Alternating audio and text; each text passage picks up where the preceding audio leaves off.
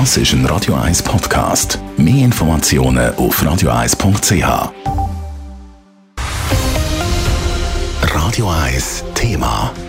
Seit dem Wochenende wird China in verschiedenen Städten gegen die sehr strengen Corona-Regeln und die staatliche Überwachung demonstriert. Gestern hat es in der Stadt Zürich Unterstützung gegeben. Etwa 100 Chinesinnen und Chinesen haben sich für eine Solidaritätskundgebung auf der Rathausbrücke versammelt, allerdings vermummt mit Masken und Kapuzen.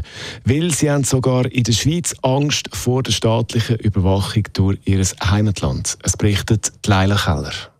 Keine Fahnen, die geschwenkt werden, keine Parolen und auch keine laute Reden. Dafür werden Kerzen angezündet und weiße Blätter in die Höhe gehebt. Mit dieser Kundgebung in Zürich gestern Abend ist den zehn Toten gedenkt worden, die in der chinesischen Stadt Urumqi bei einem Brand ums Leben gekommen sind, weil sie das Haus wegen der strengen Corona-Massnahmen nicht haben können verlassen. Aber nicht nur in Zürich sei demonstriert worden, sagt der Beat Gerber, Mediensprecher von Amnesty International. Ja, es sind äh, mehrere Proteste jetzt auch im Ausland, also nicht nur in Zürich, sondern auch in anderen europäischen Städten gegen die chinesische Politik. Was äh, offensichtlich ist, ist, dass die Leute auch hier ähm, zurückhaltend sind und Angst haben vor ähm, chinesischen Überwachungsstaat. Und die Angst vor Überwachung sei durchaus berechtigt.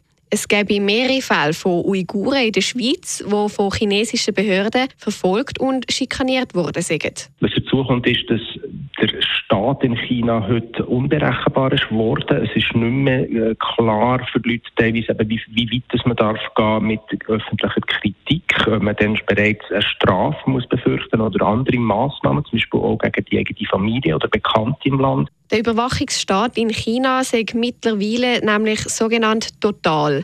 Das heißt, der Staat hat Zugriff auf die Kommunikation in den sozialen Medien, aber auch auf Computer und Telefon, erklärt der Beat Gerber weiter. Auch in China selber bleibt die Situation weiter angespannt. Die Proteste vom Wochenende sind die grössten nach Jahrzehnten. Dass die Leute so auf die Straße gegangen sind, ist extrem außergewöhnlich.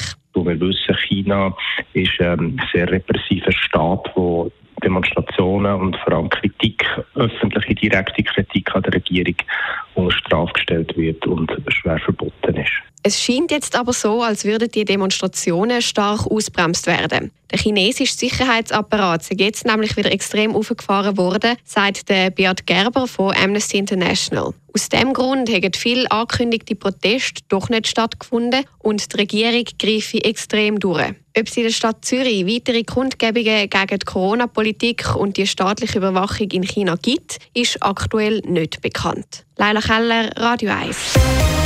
Radio 1 Thema. Jederzeit zum Nachlesen als Podcast auf radio1.ch.